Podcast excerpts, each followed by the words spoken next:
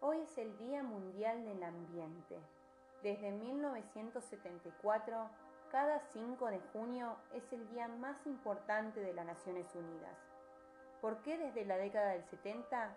Porque desde esa década la cantidad de dióxido de carbono que fue arrojado a la atmósfera no ha parado, provocando un gran calentamiento global, producto de lo que es hoy el cambio climático.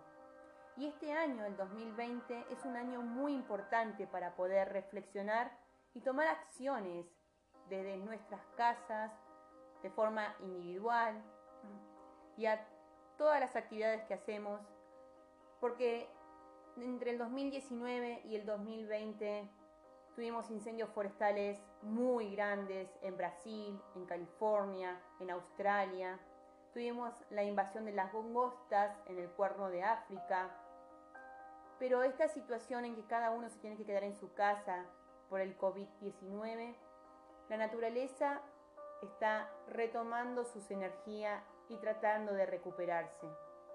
La biodiversidad de nuestro planeta es el gran regulador de la cantidad de dióxido de carbono que hay en la atmósfera. Los bosques, los humedales, los glaciares, los corales son grandes ejemplos de sus mecanismos que generan en nuestra naturaleza, en nuestra madre tierra. Nosotros, como humanos racionales, podemos pensar en hacer actividades que generen economías sostenibles. Por ejemplo, la industria de envases, que también se hagan cargo de todos sus residuos, que se generen industrias sostenibles, que haya barrios de bioconstrucción, utilicemos menos el uso de energía no renovable, etc.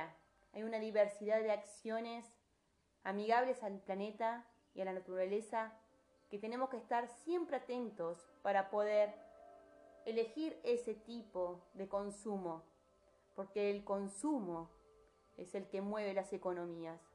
Y si nosotros empezamos a consumir todos aquellos recursos que sean renovables, entonces vamos a hablar de economías sostenibles.